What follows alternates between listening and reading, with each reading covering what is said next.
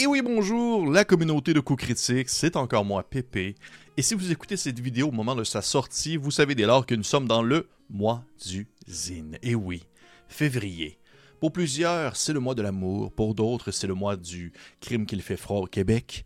Eh bien, pour moi, c'est le mois des zines, des zines de jeux de rôle, bien entendu, mais pour moi, comme pour plein d'autres personnes, parce qu'en février, eh bien, il y a moult, plusieurs, une pléthore de campagnes de socio-financement, de marketing, de publicité qui sont lancées sur différentes plateformes pour la promotion et le financement de plusieurs ouvrages, euh, que ce soit sur Kickstarter, BakerKit, euh, GameFound, Itch.io et plus encore. Il y a vraiment de tout pour tous les goûts. Et comme à chaque année, en fait, je vais tenter de vous présenter quelques projets qui sont venus titiller mon intérêt, que ce soit par leur originalité, leur propos, leur approche, leur origine.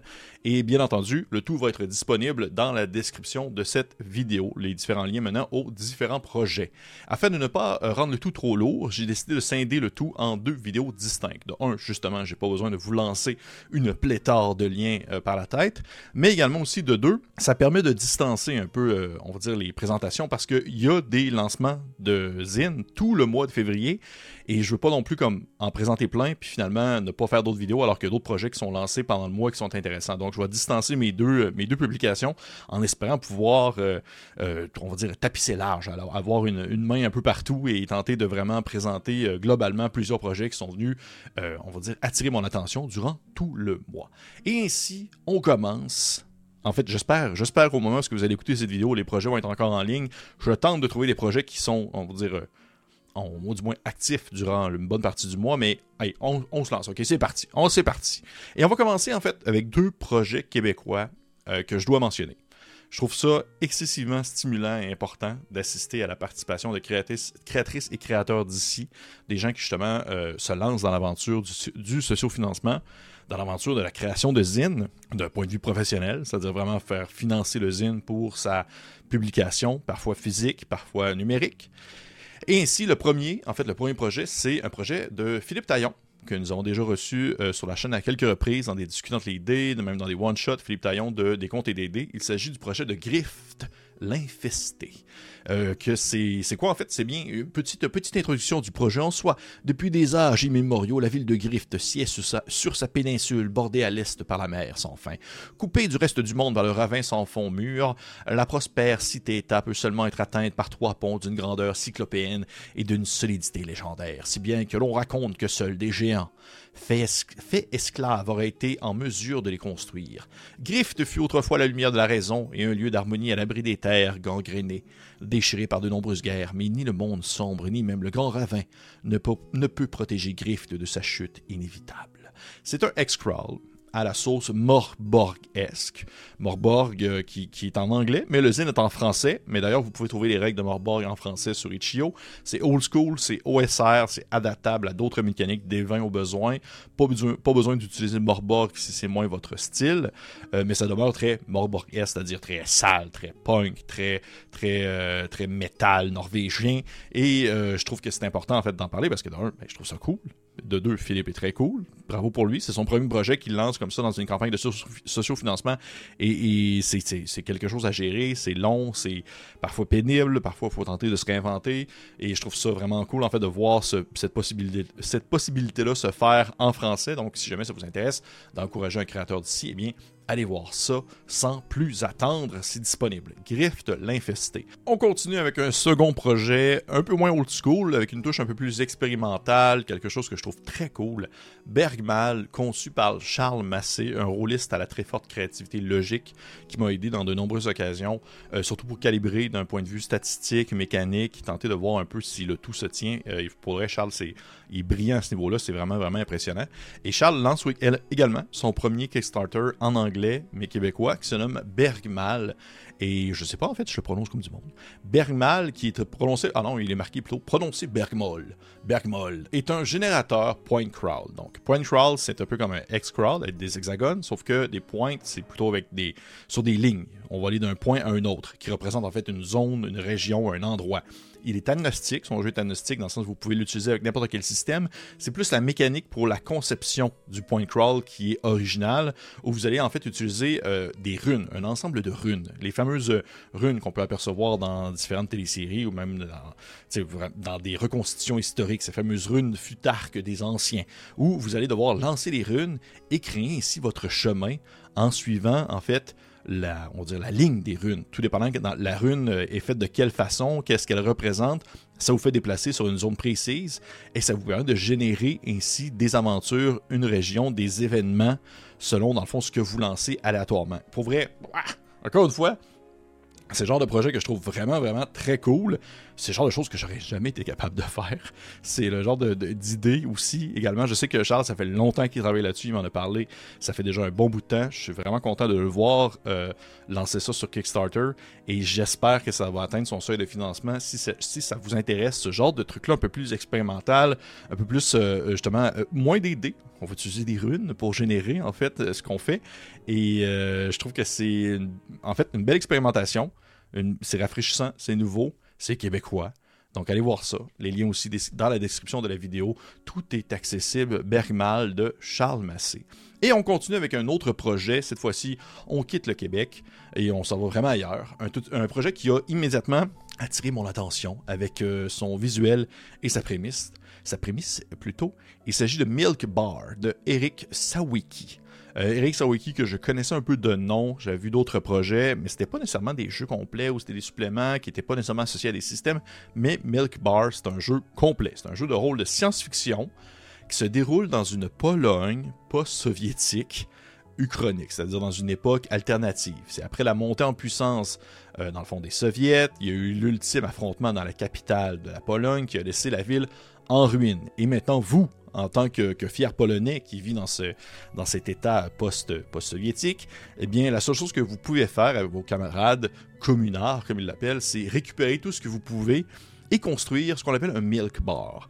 Milk bar qui est quelque chose de vrai. Je ne savais pas. Voyez, ça c'est vraiment ce que j'aime le plus du jeu de rôle parfois, c'est de apprendre des apprendre des vraies histoires, des vrais éléments de, on de, du monde d'ailleurs, de d'autres cultures, de d'autres origines.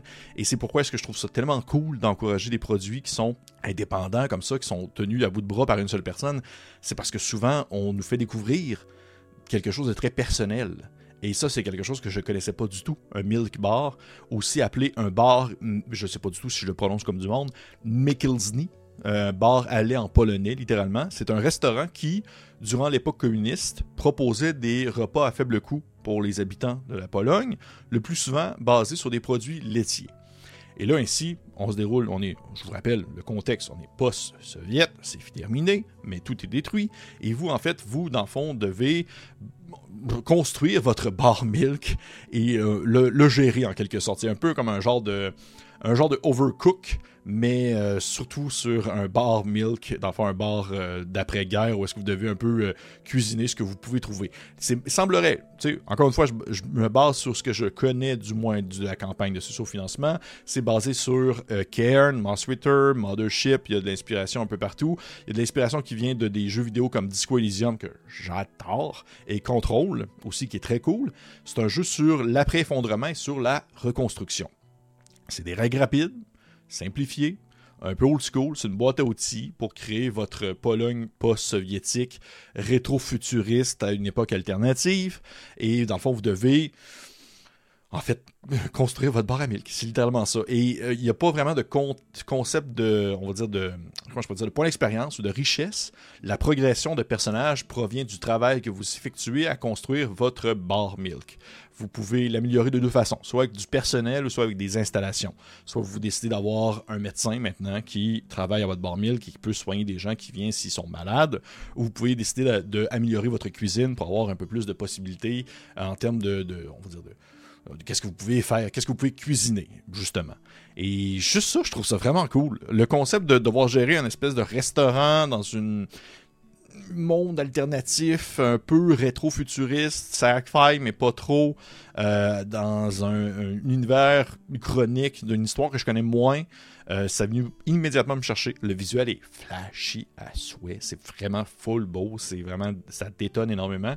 Euh, c'est, pour moi, c'est un coup de cœur ça vous intéresse, jetez un coup d'œil. Encore une fois, tout est disponible dans la description. Et on continue avec Dead Game de Laurie O'Connell, un jeu de rôle sur table narratif dans lequel les joueuses et les joueurs vont incarner plusieurs personnages et ils vont devoir en fait s'affronter en équipe mais aussi entre eux pour la survie. Les parties vont s'enchaîner à mesure que les personnages vont mourir et euh, on va pouvoir changer ainsi de personnage à mesure que le bassin rapetisse et rapetisse au point de finalement avoir peut-être un seul gagnant. Ça vous fait peut-être penser à quelque chose? Parce que oui, Dead Game est basé euh, sur des œuvres telles que Battle Royale, Squid Game, euh, Hunger Games, même Alice in Borderland c'est marqué ça aussi dans ses, dans ses références. Mais le jeu en fait est également énormément inspiré de d'autres jeux de rôle tels que le concept des entonnoirs, les funnels de DCC. Euh, quelque chose que j'aime beaucoup, où les joueurs et joueuses vont pouvoir justement incarner plusieurs personnages en même temps et chaque personnage est un peu euh, un sac à viande. Il va mourir assez rapidement. C'est une mécanique que j'aime énormément de le voir transposer dans un autre euh, système, dans un autre euh, contexte, parce qu'on est vraiment plus encore une fois dans l'espèce de sci-fi un peu euh, dystopique, où est-ce qu'on sait pas trop où est-ce qu'on est ni quoi, mais il y a des arènes avec des challenges et des objectifs à accomplir. Il faut s'entraider, parfois se trahir pour pouvoir avancer.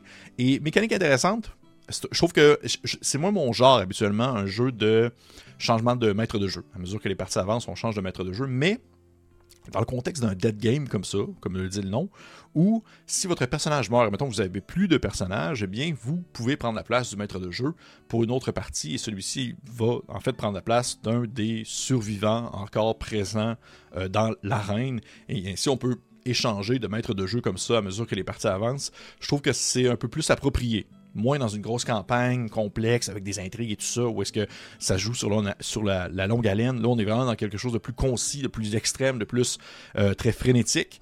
Euh, je je connais pas trop encore le système. Ça parle de mécanique de compétences avec des D4, des 6, des 8, et même des D10 avec des niveaux de réussite euh, basés sur où est-ce qu'il faut lancer le plus haut possible, avec la possibilité de en fait se, se battre l'un contre l'autre. Je suis curieux. C'est pas non plus mon gros gros gros coup de cœur. Parce que mon gros, gros, gros coup de cœur, bien c'est vous. Mais aussi, également, c'est le prochain jeu que je vais vous présenter. C'est, euh, je pense que c'est le, jeu qui m'a le plus, en fait, tu sais, comme je l'ai dit, je vais faire une autre vidéo sur le ZinQuest, sur le mois des Zines, euh, au courant du mois. Mais je pense pas qu'il y ait aucun jeu qui va autant me, me rendre impatient que celui-ci. Il s'agit de Swivers, de Melzonia Art Council, ceux qui ont fait Troika mais pas seulement. C'est aussi ceux qui ont fait Gradient Descent pour Mothership ou Acid Dead Fantasy ou Fever Swamp. tous des modules ou des jeux qui ont connu un grand succès. Swiver, c'est un jeu de rôle sur table avec des règles plutôt assez légères, mais vraiment originales. Je ne vais pas non plus tout présenter du jeu parce que je vais éventuellement faire une vidéo sur celui-ci lorsqu'il va être euh, sorti officiellement, mais j'ai passé au travers du Quick Start qui, était comme un guide d'introduction que vous pouvez trouver sur la campagne de socio-financement et qui est disponible à tous. Et j'ai tellement aimé ça. J'ai vraiment, vraiment, vraiment beaucoup, beaucoup, beaucoup aimé ça. Ça se déroule dans une espèce d'univers urbain, un peu euh, euh, renaissance-esque, euh, même peut-être post-post-renaissance un peu, mais pas trop. Euh, à, la limite entre un peu Warhammer fantastique, mais aussi également Blades in the Dark, un petit peu de ça un peu partout. Et dans The euh, Swivers, vous incarnez un bandit, un truand, un dégueulasse. Vraiment, vous êtes le, criminel de la pire espèce et vous devez évoluer dans une immensité, euh, on va dire, tentaculaire qui se nomme de Smoke et euh, vivre votre quotidien. Vous n'êtes pas un héros. Vous n'êtes pas un. Euh, vous n'êtes pas, dans le fond, vous n'êtes pas là pour sauver le monde. Vous êtes là pour éviter la potence et, si possible, faire un doigt d'honneur à la couronne qui a tenté de vous arrêter. Mais, comme dit, le dit si bien dans le livre, comme on le dit si bien dans le livre, voler aux riches n'a jamais fait de mal à personne, n'est-ce pas? C'est délicieux de tout bord, tout côté, les pages que j'ai dévorées. C'est un système, ok, je vais essayer d'expliquer un peu le système, mais je ne veux pas non plus, c'est sûr, je sinon je vais partir sur une dérape si je, commence à en parler trop. Le système fonctionne sur un paquet de D6. Le niveau de D6 que vous devez lancer, en fait le nombre de D6 que vous devez lancer et représente la difficulté. Et plus vous lancez de D6, moins c'est bon. OK? Parce que le but, c'est d'avoir toujours en dessous d'un seuil de difficulté qui est représenté par vos caractéristiques. A les caractéristiques, il y en a trois. Dextérité, force, constitution, il me semble que c'est ces trois-là. Et mettons que vous avez on va dire 15 en, dextérité, 15 en dextérité, on va dire ça comme ça, et vous, vous souhaitez sauter par-dessus une rambarde parce que vous faites poursuivre par des gardes de la couronne, eh bien, vous devez lancer un nombre de dés défini selon le niveau de difficulté. Et là, on pourrait dire que le niveau de difficulté pourrait, euh, c'est moyen. Moyen, ils disent 3d6. tu prends 3d6, tu lances, et si tu as en dessous de 15, qui est ton, ta force, euh, ta dextérité plutôt, eh bien, tu réussis. Et plus tu lances de dés, ben, plus tu as des chances de dépasser ton seuil et de ainsi échouer ce que tu souhaitais entreprendre. Et là, il est possible aussi d'avoir des compétences qui sont très légères, qui ne sont pas, qui peuvent aussi être personnalisées selon la situation et qui vont vous permettre d'avoir des plus 2 ou des plus 1 dans votre seuil de difficulté, qui est votre caractéristique. Donc, admettons que mettons que genre je voudrais euh, euh, assommer un garde sur la tête avec euh, une grosse massue pour pouvoir passer et aller voler un noble pas loin. Eh bien, je dois lancer on va me dire, mettons, c'est 3d6 et mon seuil de difficulté est 14, mais j'ai la compétence assommer. Je suis vraiment bon pour assommer les gens, moi, en tant que, grand bandit. Eh bien, ça va me donner, admettons, plus 2. Donc, c'est 14, ça devient 16 et je dois lancer 3d6 et avoir en dessous de 16 pour réussir l'action que je souhaitais entreprendre. Et il y a plein de petites nuances comme ça, des plein de tables aléatoires pour générer votre ville de truands. J'aime énormément ça parce qu'il y, y a une prémisse on le sent, on sait de quoi le jeu parle, on sait c'est quoi la saveur de ce produit-là, mais on nous offre aussi le plaisir de construire par-dessus. Il n'y a pas comme un gros monde super complexe à assimiler et à comprendre avec des les rouages de la politique et des gens qui, gouvernent le smoke. Non, non, c'est l'image classique qu'on se fait dans sa tête et après ça, on construit par-dessus. Et on on, nous, en tant que rôliste, en tant que, que créatrice et créateur, on peut euh, créé pour Swaverse. Quand il va sortir en on va pouvoir concevoir des aventures et les vendre également. Ça va être une licence partagée, encore une fois, comme ils ont fait avec Troika.